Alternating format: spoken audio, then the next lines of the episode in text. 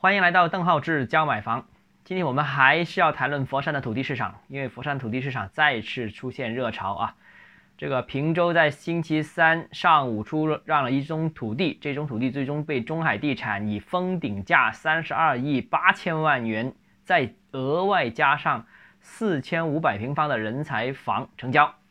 那最终楼面地价呢是两万两千块钱每平方，但是如果我们把配件这四千五百平方扣除掉之外，可售的面积就达到了两万三千七百块钱一平方，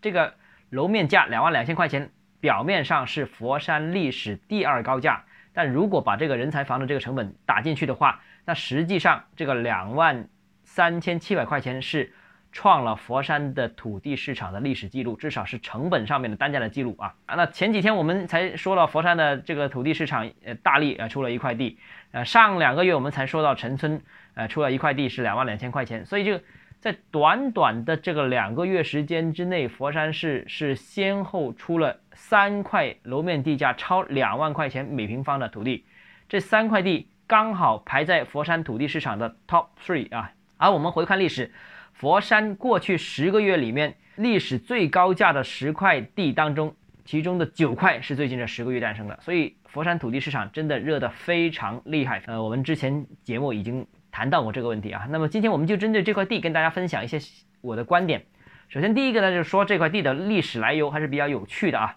这块地本身是万科的，但万科最终选择退了这块地，而且亏损的比较厉害，最终才导致了这块地重新拿出来拍卖，才有了中海买了这块地，才有了这个新的历史记录啊。地的位置就不用说了，在平洲非常好啊，平洲大家知道是接近广州的位置。为什么万科啊这么成熟的房地产企业在四年前把这块地拿下来之后，现在又决定把它退了呢？这块地本身是二零一七年的时候曾经是由万科拿下来的，但是有条件啊，它不是简单的住宅用地，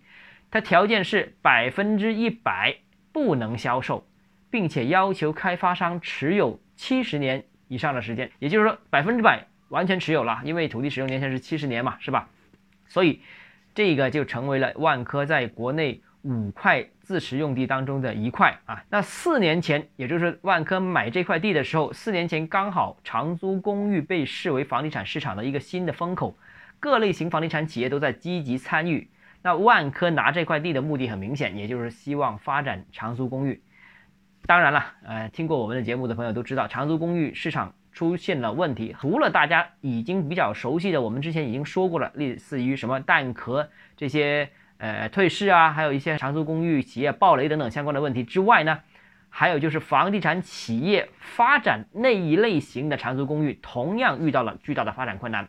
那缺乏清晰的盈利模式，这是普遍存在的问题。那再加上呢，去年开始三道红线政策收紧房地产企业的融资。所以变成了房地产企业资金比较紧张，那这种自持的长租公寓啊，必须长期自己持有，那就变成了要沉淀的大量的资金在这个物业上面，又不能卖啊，所以经营模式又不好啊，又持续亏损啊，又压着这些资金，所以最终想来想去，万科宁愿亏损也把这块地退了，退了地当然是有成本的了，所以才有现在我们见到的这个新地王。好了，这个新地王出来了，佛山的土地市场又这么热。那后市怎么看？我们明天接着跟大家讨论。